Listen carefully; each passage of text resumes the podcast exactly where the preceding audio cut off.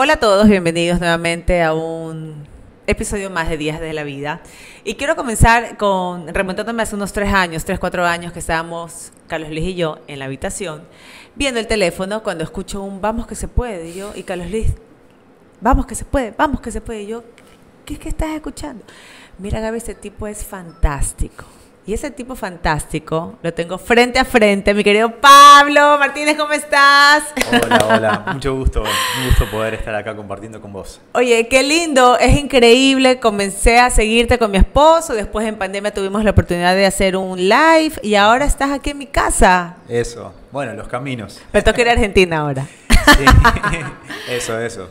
¿Cómo estás? Hablemos un poco de, de esa manera divertida, honesta, espontánea, de traernos la palabra de Dios diaria. ¿Cómo nació esta iniciativa?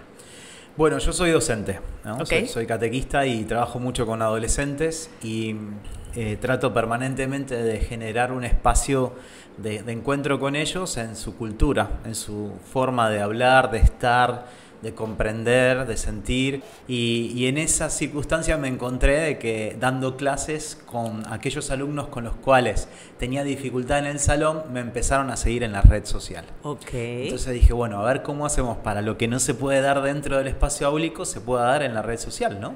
Entonces empecé a hacer esos videos diarios del Evangelio y haciéndolo con un criterio que es ser corto. En ese momento se podía 15 segundos. Después se extendió a 30 segundos, un minuto, pero ahora está volviendo también a lo corto, ¿no? Entonces, algo que sea corto, que sea claro y que sea eh, una propuesta, ¿no? Con un signo.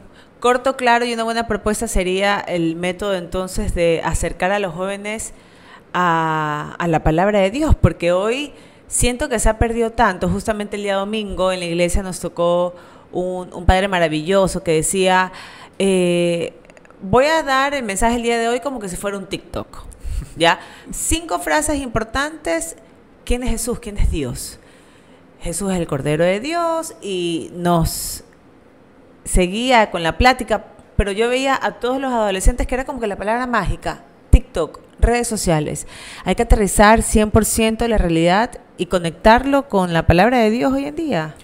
Bueno, sí, en realidad no es un invento de- ni del sacerdote ni de uno, ¿no? Porque Claro. ¿qué es lo que hizo Jesús? Fue eso, hablar con la gente de su época, eh, con las, en ese caso con los ejemplos de que estaba la persona que lo escuchaba, ¿no? Un, un pastor con sus ovejas, bueno, hoy tendríamos que a lo mejor usar otras imágenes, pero el mensaje es el mismo, ¿no? Es anunciarlo a él. Entonces creo que el desafío es que podamos encontrar eh, esas palabras oportunas para poder anunciar la misma buena noticia de siempre. ¿no? Correcto. Y ahora esas palabras oportunas siempre están presentes en tu vida. ¿Por qué te digo esto? Porque al verte a ti en una red social y estar aquí frente a frente contigo, digo, bueno, pues este tipo cuando tiene un mal día simplemente eh, se hace su propio video de Instagram internamente y eh, recarga batería y echa para adelante. ¿Así es? Soy, o sea, soy una persona frágil como todos eh, y vulnerable. Y no es lo que uno trata en las redes sociales mostrarse como una persona superhéroe, ¿no? Porque tengo mis días y, y lo bueno que lo encuentro en la familia, en mi esposa, mi hija, esa fuerza para seguir, ¿no? Porque a veces es, es un desafío, no solo hacer esos videos, sino todo lo que uno hace, ¿no? La música y todas las actividades que realiza. Pero no lo hago solo y sé que esto es un servicio y que es gracia y ahí voy encontrando también la fuerza para superar, ¿no? ¿Nunca pensaste hacerte sacerdote? Todo siempre eh, es una pregunta que se hace porque normalmente cuando un- una persona joven está en la vida de fe se tiene que hacer esa pregunta, Ajá. ¿no? Sea sacerdote, sea religiosa, lo que fuere. Eh, y lo, lo hice, pero mi discernimiento fue el de ser laico, ¿no? Sentí que Dios me llamaba a esto. Qué lindo. Has recorrido varias partes de América, has estado en contacto con varios jóvenes, con varias culturas diferentes. ¿Cuál es la principal necesidad que tú ves hoy en día en la juventud respecto a su fe? Bueno, eh, muchas veces esa fe eh, está en búsqueda aunque no sea consciente. ¿eh? Porque hoy nos encontramos con muchos jóvenes que están en crisis, porque hoy hay una sociedad que tiende a no eh, cultivar lo espiritual, eh, a cultivar lo- la religiosidad. Pero sí, sin embargo, nos encontramos que todo ser humano tiene un deseo, un anhelo, una búsqueda. Y principalmente creo que está, tiene que ver con el deseo de ser felices. Exacto. Es decir, todo joven lo que anhela es ser feliz. Y todo ser humano, en realidad, desde, que somos chicos hasta el último instante de nuestra vida. Y nosotros sabemos y creemos que esa felicidad tiene un nombre que es Dios, ¿no? Esa felicidad plena, que se va manifestando en todas las cosas que hacemos en la vida, ¿no? Y también lo que vamos eh, realizando paso a paso, pero que esa felicidad plena y última definitiva es Dios. Entonces, bueno, uno cuenta con, si podríamos decir, con una película que ya sabemos la podemos spoilear porque ya sabemos el final. Correcto. Eh, lo único que tenemos que hacer es tomar conciencia de que, que, bueno, en este camino Dios nos invita a ser testigo de, ese, de esa alegría que hay que compartir, ¿no? Entonces a eso, hacia eso apuntamos con los chicos. Dice que Casa de Herrero, Cuchillo de Palo. ¿Tu hija cuántos años tiene? Seis. Seis años. ¿Y cómo va ella en esta onda? ¿Le gusta, no le gusta? Dice, papá, ya está bien que me hables, pero no todo el día. O sea, no sé cómo sea, porque eso es típico. Casa Herrero, cuchillo de palo. Sí, totalmente. Uno, yo siempre lo planteé, si bien es chiquita, ¿no? Eh, obviamente que nosotros le vamos a regalar lo mejor que creemos que es la fe, ¿no? Así como hemos hecho lo mejor para su salud, eh, eh, le hemos colocado las vacunas correspondientes, o sea, todo lo que hay que hacer, ¿no? La hemos cuidado y la seguimos haciendo por amor. También por amor queremos regalarle nuestra fe. Ahora, esa fe que puede llegar a ser heredada, algún momento va a tener que ser asumida. Y ahí ya entra en juego la libertad de mi hija que se llama Trinidad y la de tus hijos y la de todos los que van a estar escuchando. Entonces ahí lo que queda es, bueno, testimoniar rezar por ellos y, bueno, respetar también sus decisiones, ¿no? Porque Dios, así como ha sido paciente con nosotros, también lo va a hacer con ellos. Pero yo no, no la obligo, ¿no? O sea, compartimos cosas, hacemos la oración del almuerzo, en la cena, y después, con respecto a mi música, eh, es muy loco porque ella escucha las canciones y me las pide sin que yo se la obligue, porque... Ella en este momento está escuchando entre Camilo y Pablo Martínez. no va a preguntar a quién le gusta más. Pasa entre la canción de aeropuerto y con qué pagaré, una cosa así. Qué maravilla. Para mí es maravilloso porque yo no Obvio, obvio, obvio. Un beso para Camilo, que nos está viendo, y para Trinidad también, que seguramente va a estar viendo esta entrevista. Muchas madres nos están viendo y muchos jóvenes también, pero empecemos por los jóvenes. Jóvenes que, que tienen el recuerdo de sus abuelos, de su abuela rezando el rosario, eh, recuerdo de sus padres yendo a misa todos los domingos, pero que ellos sienten que eh, no tienen las herramientas para alimentar su fe. ¿Qué decirles a ellos, Pablo? Bueno, eh, es normal. Primero eso, ¿no? Que no sientan culpa, porque hoy vivimos un tiempo donde no se cultiva eso, ¿no? Es todo más bien algo superficial, rápido, un poco lo que uno viene charlando, ¿no? Estamos en una cultura donde todo tiende a ser on demand. Sí. Eh, todo es, eh, incluso hasta hoy hablando con un amigo dice, bueno, yo te mando un audio y vos lo escuchás cuando puedes o querés. Entonces, se escucha cuando uno quiere, ve la serie cuando uno quiere, programa los podcasts cuando uno quiere. Y la fe, si hay algo que es, no es on demand. Entonces es un desafío, porque la fe no la podés demandar como vos quieras, ¿no? sino que es un don y Dios siempre nos está sacudiendo. Entonces es el desafío de cómo en este tiempo, frente a esa cultura on demand, poder vivir en libertad, pero también aceptar la, la sorpresa de Dios. Así que al joven invitarlo a que se abra esa sorpresa, ¿no? Y que se dé un tiempo para descubrirse y descubrirlo que eso es lo que a veces no pasa, ¿no? ¿Cómo debe ser ese tiempo? Un aprendizaje, como todo en la vida, ¿no? Las grandes cosas se van adquiriendo por maduración y creo que eso también pasa, pasa con que nosotros podamos ayudarles a encontrar esos espacios. En las comunidades tiene que haber esos espacios para aprender a hacer silencio, para aprender a entrar en el mundo interior, para aprender a, quererse, porque también hay muchos jóvenes heridos, producto de falsas eh, imágenes que se van haciendo, lo que le dicen. Pensemos nomás todo el tema del acoso escolar que se da, o todo este hostigamiento en las redes sociales eh, permanente. Entonces decir, bueno, a ver, que descubra que esa persona es amada por Dios, que ese joven tiene eh, un futuro con Dios, un sueño de parte de Él. Yo creo que pasa por ahí. Pero también hay que respetar las libertades, ¿no? Pero ofrecer esos espacios y esos tiempos que a veces no lo hacemos. O lo hacemos con técnicas o métodos quizás antiguos. Retrógrados un poco, ¿no? Y que no son propios de la cultura del joven de hoy, ¿no? ¿Se le vale imponer al joven de hoy en día que vaya a misa todos los domingos? Sí, joven y imposición no, no van de la mano, ¿no? Eh, yo creo que la obligación al joven no le trae buenos resultados. Por lo menos me pasa a mí como docente. Entonces yo creo que pasa por, un, por otros caminos. Eh, el de proponer, de hecho la fe no se impone, se propone. El Papa en estos últimos tiempos siempre recuerda lo que decía Benedicto, que la iglesia crece por proposición y no imposición, ¿no? No, no es por proselitismo. Entonces, bueno, eso lo tenemos que llevar también en nuestras casas. Eh, a veces me encuentro con papás que obligan y eso trae eh, peores resultados, porque el chico termina yendo por obligación o termina enojándose con Dios. Y ese no es el Dios de Jesús. Claro. Entonces, bueno, hay, hay cuestiones que obviamente que cada uno desde los particular de su familia, no, no hay recetas mágicas para esto, pero sí puede ir eh, viendo, decir, bueno, a ver, de qué manera y con mucha paciencia, con mucha paciencia, es lo que decía yo. Mi sueño es que Trinidad conozca a Dios. Ahora, claro. después está la paciencia y la libertad de ella. Lo que pasa es que no sé si tú te lo has puesto a pensar, pero nuestra generación, ¿cuántos años tienes tú, Pablo? 44. yo voy a cumplir 40 este año, o sea, son cuatro años que simboliza la misma generación prácticamente.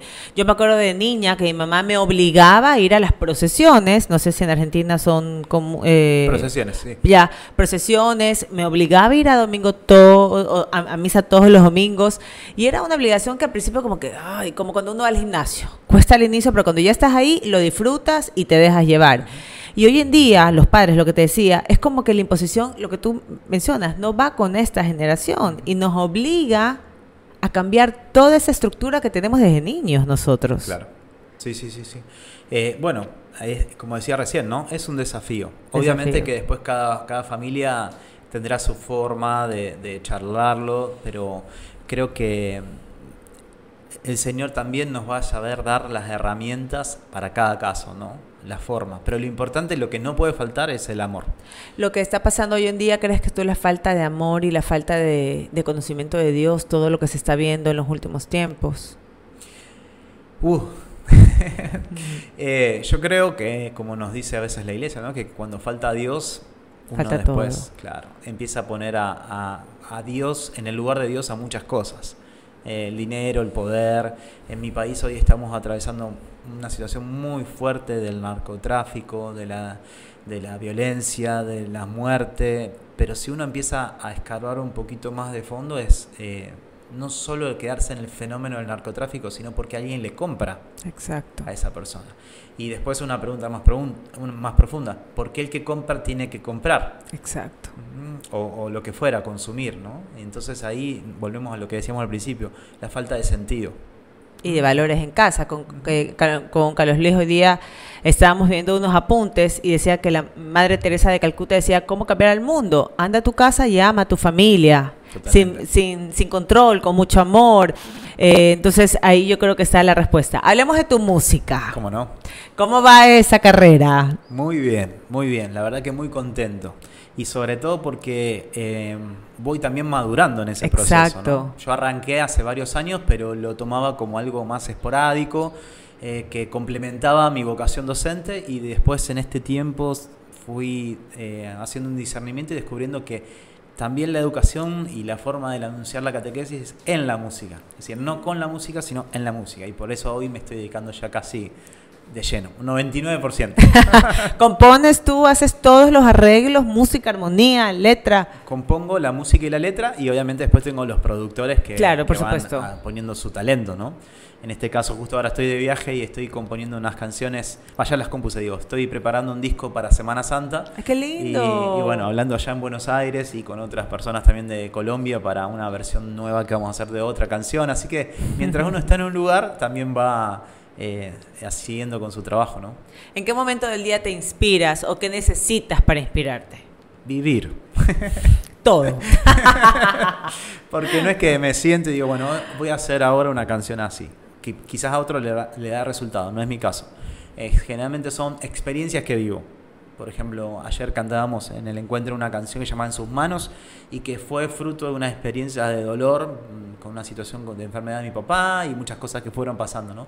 Es decir, es algo que vivo y que después se transforma en una canción. Generalmente es así. Y esa música te ha aperturado muchos países, ¿no? que, que te reciben y todo. ¿Y has pensado ya en Europa, por allá, conquistar ese mercado? ¿Y has ido para allá o no? Bueno, sí, estuvimos en octubre. Por primera vez estuve en Madrid, en España, eh, y estuvimos en la jornada de la arquidiócesis, que era de jóvenes ahí, muy bonito. Y sí, las canciones se escuchan por muchos lugares. Obviamente que, como escuché unas veces, ¿no? la música no pide permiso. Exacto, simplemente entra. Exacto. El que, apoyo, bueno, el apoyo de tu familia, ¿cómo ha sido para estos procesos? Bueno, crucial, crucial, porque a donde voy no voy solo, en tanto que sí voy solo físicamente, pero me siento acompañado por, por ellos, ¿no? Y todo se consensúa, y, y siempre priorizándolos a ellos, porque en, esta, en, este, en este tema de la música, como en to- cualquier otra actividad, ¿no? Muchas veces pasa que el activismo puede llevar a que uno se olvide de la familia. Correcto. Entonces, para mí bien- está bien claro que mi, mi matrimonio es un sacramento, la música es un servicio y, a- y está supeditado a lo primero. ¿Cuántos años de, de matrimonio? Vamos a cumplir 12. ¿Y 12. qué tal? Perfecto. ¿Cómo se enamoraron? Cuéntame tu historia de amor. bueno, a través de la música. ¡Ay! Sí, porque Paula fue. Paula se llama. eh. Yo me llamo Pablo y Paula. Ella fue a un concierto eh, mío y después, eh, a través de ese concierto, ella empezó a participar en un grupo parroquial. Pasaron los años y después ahí nos conocimos. Pero fue ahí que a partir de ese concierto ella fue a, a participar en una parroquia, por eso. ¿Qué hace que Paula sea especial? Eh, Paula está escuchando, por si acaso. ¿ah? Y hace que especial porque creo que es una gran mujer eh, y digamos no tanto por lo que a mí me brinda, ¿no? sino por lo que ella es, ¿no? Es una gran mujer, es- eh, tiene una vida de, de- de oración, es eh, excelente esposa, excelente madre y creo que eso es, es lo bonito, ¿no? El, el hecho de que eh, nos podemos complementar perfectamente y, y a donde ella hace algo que lo hace desde el anonimato, porque bueno, no le gusta eh, salir en las cámaras, pero donde ella está, está presente porque me está acompañando. ¿Qué hace que los jóvenes le tengan temor al matrimonio?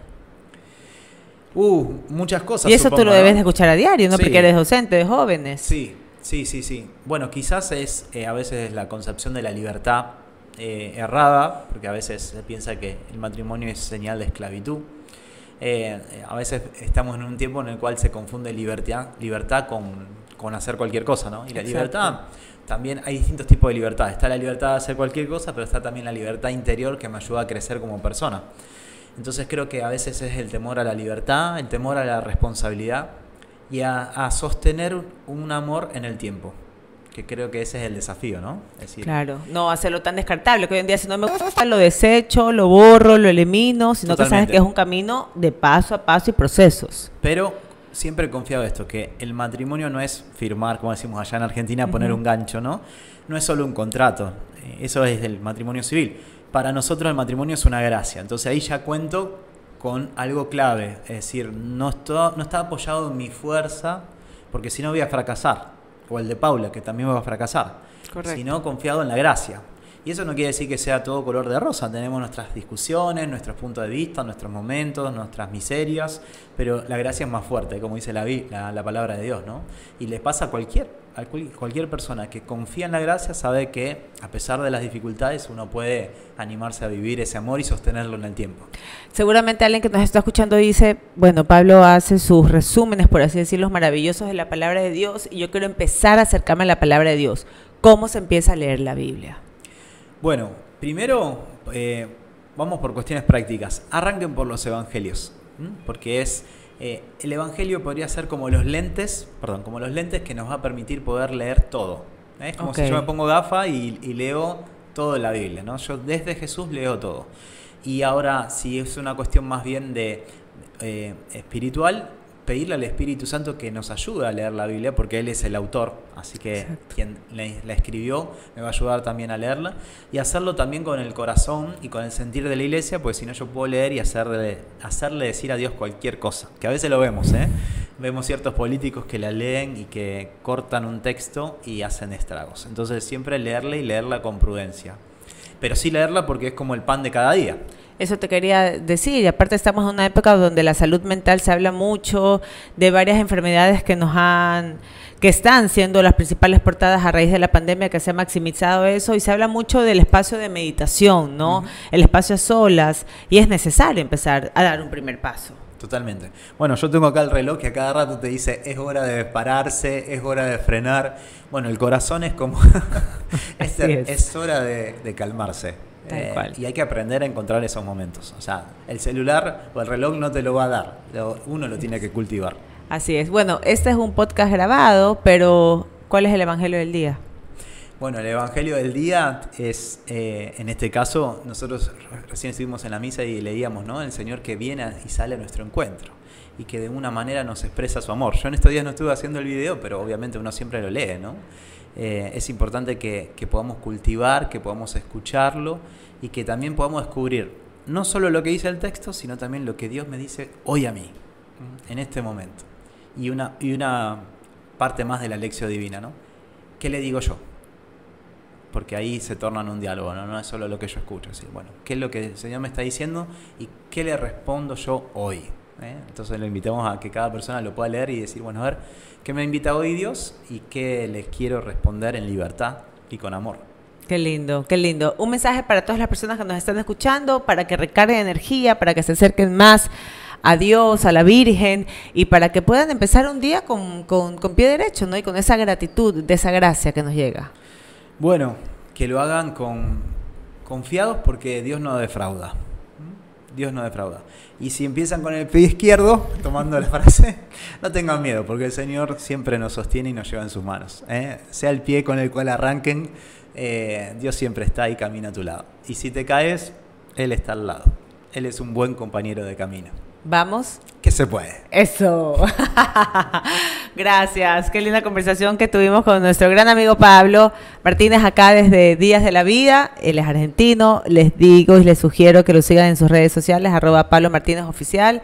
El Evangelio del Día, canciones maravillosas que nos recarga de esa energía. Gracias. Gracias a vos, Nos vemos en una próxima ocasión.